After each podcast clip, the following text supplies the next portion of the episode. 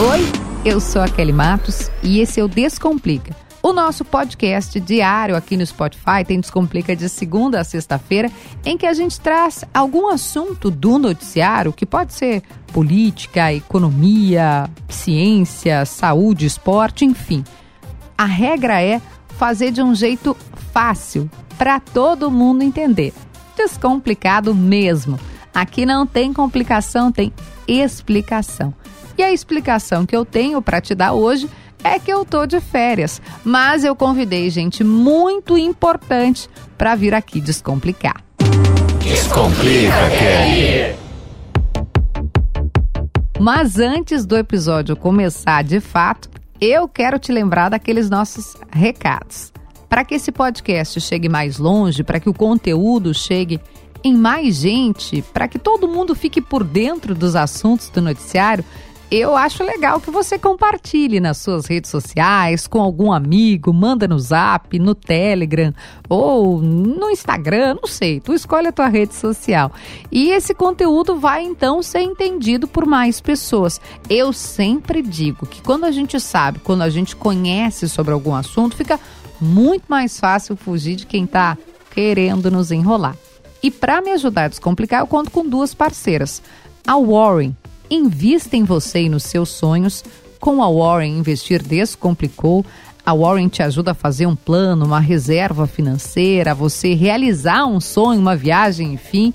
Baixa lá o app da Warren e também Cola Construções. A Cola constrói prédios, imóveis, empreendimentos, enfim, constrói o teu cantinho e te ajuda a construir felicidade. Cola Construções, seu imóvel, sua felicidade. Hoje o Descomplica vai abrir a asa móvel e acelerar. Isso porque a Fórmula 1 é o assunto desse episódio.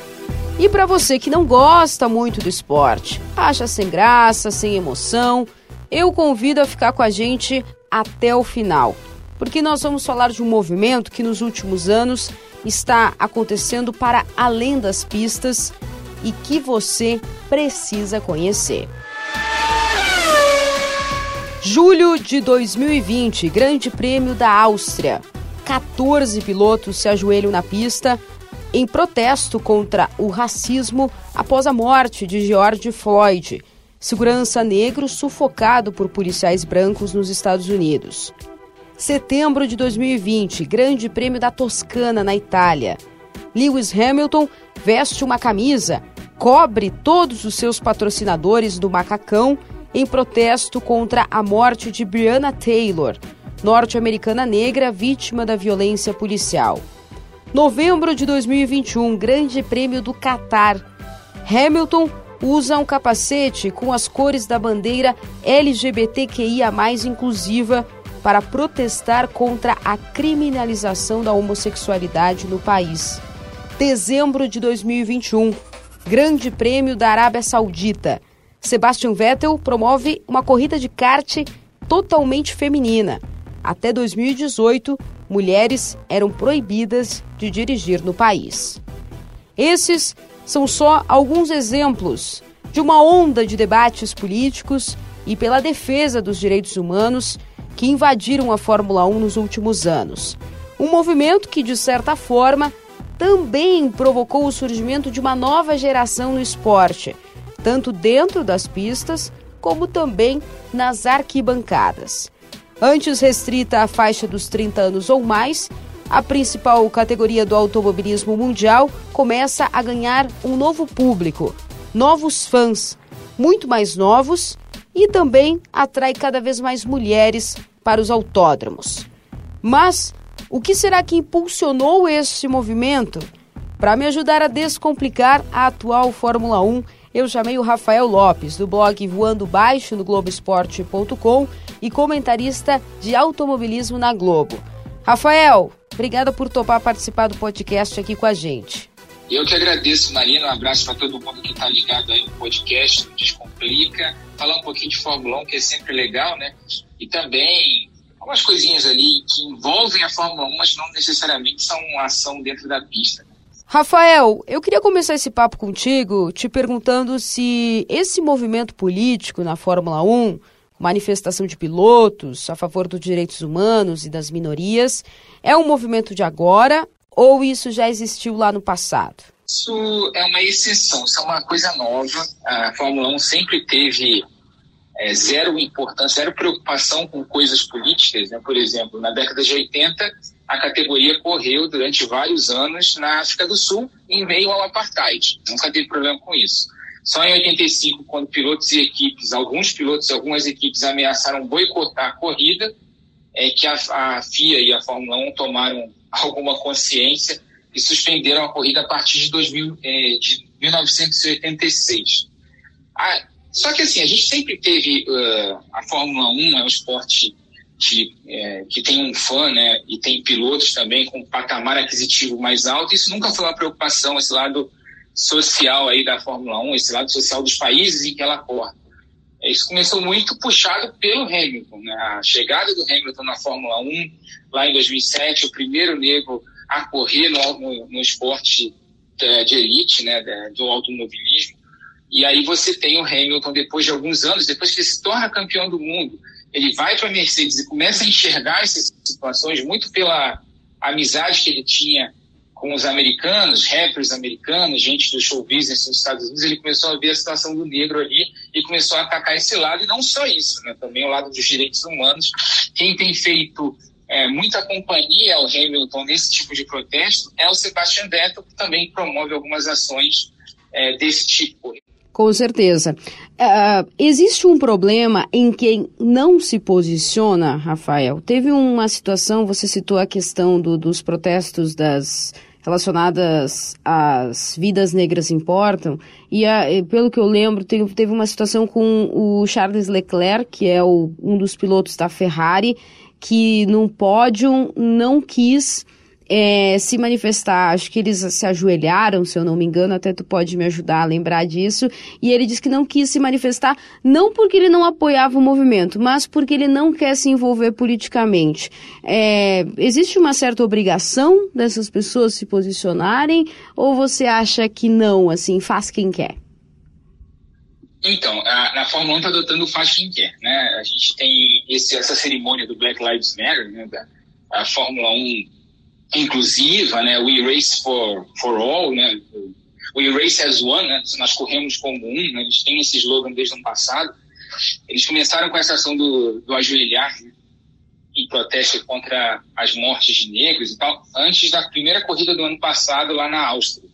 Era o ajoelhar ali, inclusive foi sugestão do Vettel e do Hamilton na, na, na reunião dos pilotos antes da, antes da corrida, no briefing e a metade do grid praticamente não ajoelhou. O Hamilton ajoelhou, você teve alguns outros pilotos que ajoelharam, os dois pilotos da Ferrari não ajoelharam, o Verstappen não ajoelhou. Eu acho que é livre, entendeu? Eu acho que cada um tem direito à sua opinião. Eu acho que você, se você quiser ajoelhar, se ajoelha, se não quiser, não ajoelha. Só acho que quem não ajoelha passa uma mensagem muito ruim para o público. Tá todo mundo ajoelhado, protestando contra uma causa super é, legítima, né, que é justamente você é, lutar por igualdade, né, contra o preconceito, contra a morte de, de pessoas. E tem gente que não ajoelha. Eu só acho que pega a mão para a imagem deles, mas cada um sabe das próprias consequências também. Né? Rafael, eu fui assistir a Fórmula 1 em Interlagos, em São Paulo, no mês passado e notei uma mudança no público, começando até pela chegada dos pilotos no aeroporto de Guarulhos, em São Paulo. Muitas pessoas novas, muito mais novas, adolescentes, fizeram uma euforia enorme para recepcionar pilotos como, por exemplo, Charles Leclerc, da Ferrari, e o Lando Norris, que é da McLaren. Ao mesmo tempo, lá na arquibancada, também percebi uma presença grande de mulheres. Mulheres também mais novas, acompanhando a corrida em loco. Na sua visão, existiu nos últimos tempos, nos últimos anos, uma mudança no perfil do público da Fórmula 1? E se sim, por que isso aconteceu? Eu acho que não uma mudança total de público, mas eu acho que a Fórmula 1 passou a atingir mais gente, né? E eu digo que principalmente é, aquela história do amales que vem para bem. Né? Não dá para não dá para dizer que a pandemia teve lado positivo para nada no, no, mundo.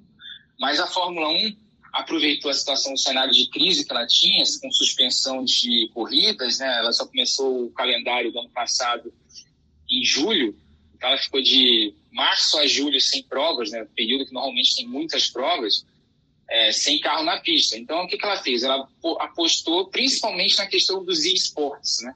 De você começar a promover corridas virtuais, não só para pilotos virtuais, mas também envolvendo uh, os uh, pilotos da pista mesmo. Então, Leclerc fez prova, o Verstappen chegou a correr, você tem vários pilotos jovens. Acho que só o Hamilton não correu porque tem contrato de exclusividade com outra programadora de, de vídeos. Né? Ela, ele, ele é garoto propaganda do Gran Turismo 5 e a Fórmula 1 tem um jogo independente. Então, ele não participou por causa de questões comerciais. Mas nessa nessa jornada de esportes, muita gente descobriu a Fórmula 1 por causa do videogame, por exemplo. E aí naturalmente é um público mais jovem. É o cara que jogava em casa, mas não se interessava por ver corrida.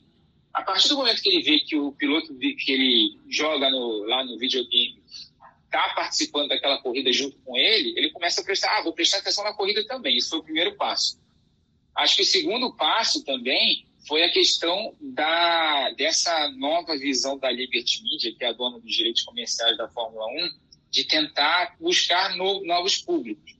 Ela sabe que é, eu, você, o público que já assiste há muito tempo, não vai parar de assistir as corridas. Né? Todo mundo vai sentar lá domingo de manhã, domingo à tarde, na, na, no, no, sofá, vai ligar a televisão e vai ver a prova, vai ligar o aplicativo, por aí vai. É, dá para assistir hoje de várias maneiras.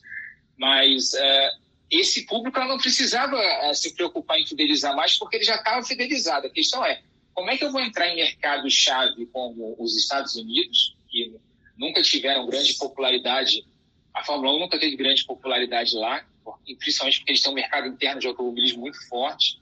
É, como é que eu vou atingir o jovem? Que o jovem também, a, a, Fórmula 1, pesquisas que eles fizeram, descobriram que, eles descobriram nessas pesquisas que o público da Fórmula 1 era de 30 anos para cima, né? Não, não atingia os jovens de 18, 17, aquela galerinha mais nova. E isso foi uma preocupação do Bernie Eccleston, né, antigo chefe da Fórmula 1, e falava atrocidades do tipo: ah, o jovem não consome, o jovem não compra um Rolex, que é um dos patrocinadores da Fórmula 1.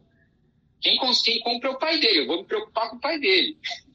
Mas na realidade, que a gente sabe hoje em dia que as marcas, todas as empresas mundiais estão de olho nesse público mais jovem ali, porque se ele não consome agora, ele faz a família consumir e daqui a pouco é ele que vai consumir o produto, né? daqui a uns 3, 4, 5 anos. Foi o que a Fórmula 1 fez. Fez essa questão da, uh, mídias sociais mais fortes, dos esportes. Né? A, a, as equipes entenderam também, começaram a apostar na imagem dos pilotos fora das pistas também. E aí você começou a criar uma empatia entre o público e essa turma mais jovem. Afinal, você pegar a faixa etária da maior parte dos pilotos da Fórmula 1 hoje em dia, é tudo ali seus 20 e poucos anos, né? no início dos 20. É, cada vez mais jovens, cada vez pilotos mais jovens chegam à Fórmula 1. Então, é, para você criar uma empatia ali com o cara que está em casa assistindo, é muito mais fácil. Você tem pilotos daquela, daquela idade do cara de casa. Então, eles começaram a apostar nisso, humanizaram principalmente a categoria, que é uma coisa que a gente ouve há muitos anos. Ah, a Fórmula 1 tem que ser mais humanizada, tem que contar as histórias dos caras, não só carro, não só tecnologia. Fizeram isso, apostaram nesse lado e a gente vê hoje que a Fórmula 1 está atingindo muito mais gente. E vou te falar, é esse fenômeno do Grande Prêmio do Brasil, né, do, da, dos popstars no, no aeroporto, parecia banda de rock chegando, sabe? Eu acho isso muito legal, é, mostra que realmente ampliou o público e cada vez quanto, quanto cada vez mais jovens entrarem nesse nesse, né, nesse circuito, né, para é, de gostar de Fórmula 1, de assistir as corridas, de consumir os produtos, é melhor para a Fórmula 1. E a Fórmula 1 entendeu isso. Eu acho que a gente tende a ver a partir de agora, a partir de 2022 principalmente, uma rejuvena, rejuvenação cada vez maior, um rejuvenescimento cada vez maior é, nesse público que assiste a categoria. Né? A gente tinha público muito envelhecido e agora a gente está começando finalmente a ter o, o, pessoal mais jovem. E o mais legal é que não é naquele, naquele formato clássico, né? Que você falou, que foi o meu caso. Minha mãe assistia corrida, eu comecei a assistir corrida com ela, teu pai começou a assistir corrida, aí você começou a assistir corrida com ele. Agora, pelo que eu tenho visto, tem, muita, tem muito jovem que está puxando o pai para assistir, puxando a mãe para assistir. Então, uhum. isso é uhum. muito legal também, a Fórmula 1 atingindo o seu alvo. É muito bacana o movimento que eu vi e a presença de mulheres me chamou muita atenção, muita atenção mesmo. Eu achei que eu ia ser uma estranha no ninho quando eu é, chegasse na arquibancada, mas uma presença maciça de mulheres que mostra que é, não é um esporte é, masculino, apesar de a gente não ter uma mulher correndo, né, na Fórmula 1, que é a série A, digamos assim, né, do automobilismo mundial, mas a gente tem uma presença já grande de mulheres é, assistindo, consumindo os produtos da Fórmula 1 e eu fico particularmente muito feliz com isso, Rafael. Eu também, porque a Fórmula 1 sempre foi, a Fórmula 1 não, vou falar em geral, porque não é só a Fórmula 1. O automobilismo sempre foi um meio muito masculino e machista, tá? do lado negativo da, da, da palavra, né? Infelizmente. Porque era só homem que gostava, era aquela coisa do pai passando para o filho, é, clima de oficina mecânica nos boxes, principalmente em categorias nacionais, e cada vez mais mulheres se interessando para entrar. Isso já começou há alguns, alguns anos. Elas começaram. Eu lembro que quando eu comecei a fazer Fórmula 1, lá em 2007, foi meu, 2006 foi o meu primeiro ano é, fazendo o Grande Prêmio em Loco, né, trabalhando no Grande Prêmio em Loco as mulheres basicamente estavam na parte de assessoria de imprensa, né, de relacionamento com a mídia. Hoje em dia, você teve, já teve chefe de equipe mulher, que foi o caso da Claire Williams na Williams, na filha do Frank, e a Monisha Kaltenborn na Sauber. Você tem várias engenheiras super importantes ali dentro da categoria, são mulheres, inclusive em, funções-chave né, de várias equipes, como por exemplo a estratégia, na Red Bull, a chefe de estratégia é uma mulher, por exemplo. A gente tem a chefe de estratégia da Aston Martin hoje, é uma mulher. Então você tem é, cada vez mais representatividade ali. Você tem é, na antiga Force India, que agora é Aston Martin, você tem uma das mecânicas responsáveis ali para a troca de pneus é uma mulher. Então você tem é, cada vez mais é, a presença feminina dentro das equipes em funções que antigamente você não sonhava em ver. Né? Isso é muito legal. Né? Não é só dentro da pista que você tem a representatividade. Quando você olha para o boxe e vê muitas mulheres ali presentes em funções importantes, isso acho que já ajuda também a, a, ao público feminino a criar já uma empatia, porque falta referência, né? Você só tem homem pilotando. É, você não tem ali, ah, porque um dia eu quero trabalhar com a Fórmula 1, quero trabalhar com automobilismo, o que, que eu vou fazer? Ela vê que tem engenheira, vê que a gente já teve chefe de equipe, tem mecânico, tem responsável por relação com mídia, tem várias funções ali que a gente já tem muitas mulheres presentes ali. A divisão hoje já é muito mais igualitária, ainda não é igual 50-50, mas já é muito mais igual do que já foi há alguns anos. Isso é muito positivo. O fato da gente de não ter uma. Coisa boa. Rafael, muito obrigada pelo papo, por participar do Descomplica com a gente. Eu amo Fórmula 1, então é um prazer também estar compartilhando com os nossos ouvintes do podcast essa nossa paixão e espero que as pessoas também gostem do nosso papo por aqui. Obrigada mesmo, viu? Ah, eu que agradeço. É uma honra poder participar desse podcast com você. Um abraço para os ouvintes aí. Bom, vocês já devem ter percebido que eu gosto de dar dicas que casam com o assunto que a gente fala sempre nos episódios aqui no Descomplica. Quem é fã de Fórmula 1, assim como eu, já deve ter visto a série Dirigir para Viver.